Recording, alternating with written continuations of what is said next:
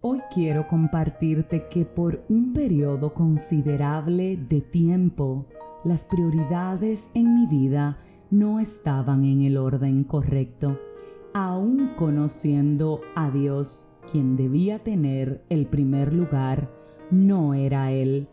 Por un largo periodo de tiempo, quiero confesarte que era o fui completamente adicta al trabajo adicta al reconocimiento, adicta a sobresalir, a hacer las cosas bien, a procurar ser impecable en absolutamente todo sin darme cuenta que estaba perdiendo lo más importante, el amor propio, la relación con Dios, mi familia, mi relación amorosa, porque sabes cuando las cosas en nuestra vida no están en el orden en que deben de estar, hay otros factores que empiezan a fallar.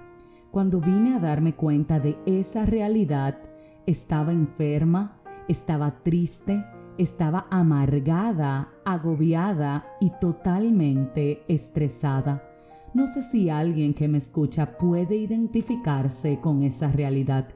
Pero si algo quiero hoy es decirte que cuando nuestras prioridades no están en el orden en que deberían estar, las cosas no nos salen bien. Las cosas, te repito, no nos salen de la manera en que estamos esperando. Aún yendo a la iglesia los domingos, aún perteneciendo a una comunidad, aún cumpliendo con todo lo que yo entendía que me permitía estar, por decirlo de alguna forma, frita con Dios. Él no era el centro de mi vida.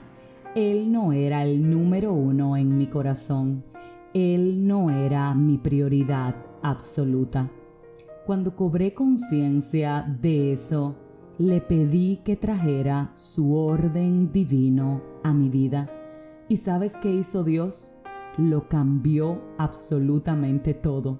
El trabajo, mi realidad, todo. Si empiezo a darte detalles, estos cinco minutos no me darían. Y sí, durante ese periodo de tiempo sufrí, lloré, perdí a personas que pensaba que eran mis amigos y bueno, al final no estaban destinadas a pertenecer en este momento a mi vida. Y en el transcurso de toda esa reestructuración de Dios nació cinco minutos de fe. Por eso hoy yo vengo a hablarle a alguien que quizás tiene una adicción y no lo sabe Hoy yo vengo a hablarle a alguien que sus días están llenos de angustia, de agobio, de estrés, de desorbitación y desubicación. Hoy yo vengo a decirle a alguien que hoy puede ser el día en que Dios empiece a cambiarlo todo si le colocas en el lugar que debe de estar. ¿Cuál es ese lugar? El primero. Hoy yo vengo a decirle a alguien que Dios tiene un plan aún mejor que el que esa persona está pensando o está diseñando. Hoy yo vengo a decirle a alguien que su realidad puede cambiar si es capaz de decirle, Padre, toma tu lugar en mi vida. Muéstrame qué está ocupando el primer lugar en mi corazón.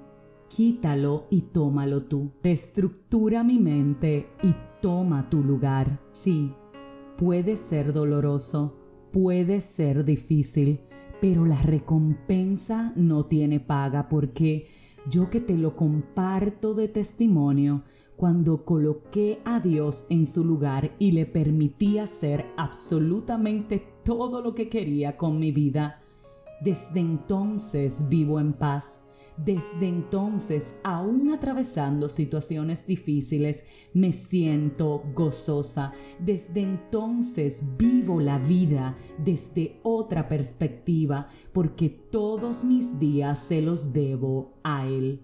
Si tu realidad no está conforme a lo que dice la palabra de Dios, Entrégale a Él el primer lugar y permítele que te reestructure. Entrégale tus adicciones y permite que Él te ayude a superarlas.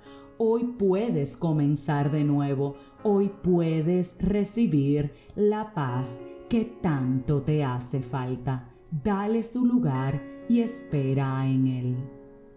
Si este mensaje edificó tu vida, suscríbete, compártelo, pero como de costumbre, te espero en un nuevo episodio de este tu podcast, 5 minutos de fe. Dios te bendiga.